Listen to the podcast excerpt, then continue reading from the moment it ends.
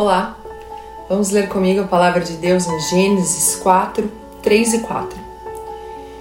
E aconteceu ao cabo de dias que Caim trouxe do fruto da terra uma oferta ao Senhor. E Abel também trouxe dos primogênitos, das suas ovelhas e da sua gordura. E atentou o Senhor para Abel e para a sua oferta. Muitas pessoas que conversam comigo perguntam sobre como ouvir a voz de Deus, como saber quando Ele está falando.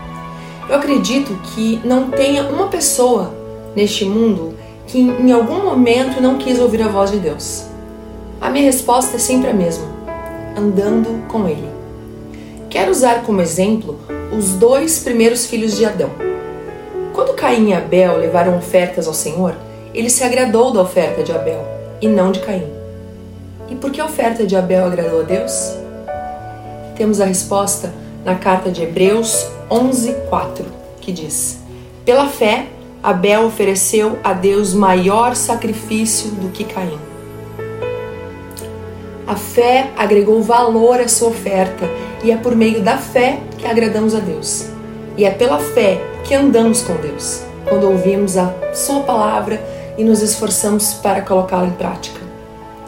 Reconhecemos que precisamos mudar algumas coisas na nossa vida, porque de alguma forma fomos confrontados pela palavra de Deus. E é assim que andamos com Ele e aprendemos a ouvir Sua voz. Deus te abençoe. Em nome de Jesus. Amém?